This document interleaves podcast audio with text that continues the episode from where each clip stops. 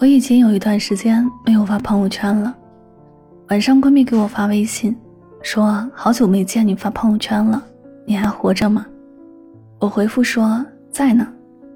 闺蜜接着说，你知不知道这个世界上最难过的事情，就是那个你关心的人突然不发状态了，就好像消失在我的世界里。收到她的消息，我心里暖暖的。原来在这个世界上的某个角落里，还有人一直在等我的朋友圈。曾几何时，朋友圈充满了人间烟火气，背后是我们热腾腾的生活。而渐渐的，这烟火气越来越淡，微信里的好友就突然不发朋友圈了，就这样杳无声息地消失在我们的世界里。在微信没有普及的时代，我们想念一个人可以写信，可以打电话。而现在，我们不写信，也很少打电话。我们怕打扰他们。我们想一个人的时候，就会偷偷的看他的朋友圈。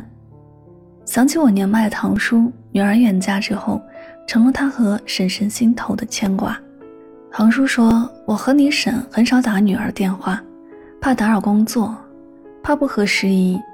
但每次女儿发朋友圈晒美食、美景、晒旅游。”晒小外孙，我都会眼前一亮，反反复复的看。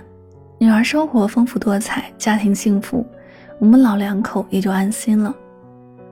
朋友圈的本意就是离你爱的人更近一步。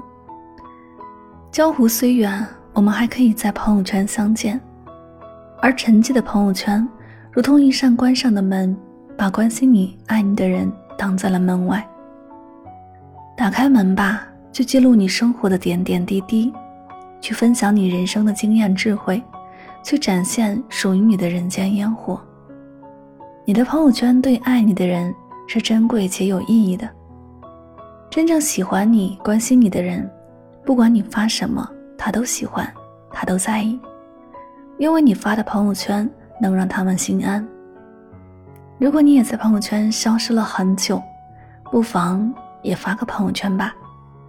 告诉那些偷偷爱着你的人，你生活的挺好。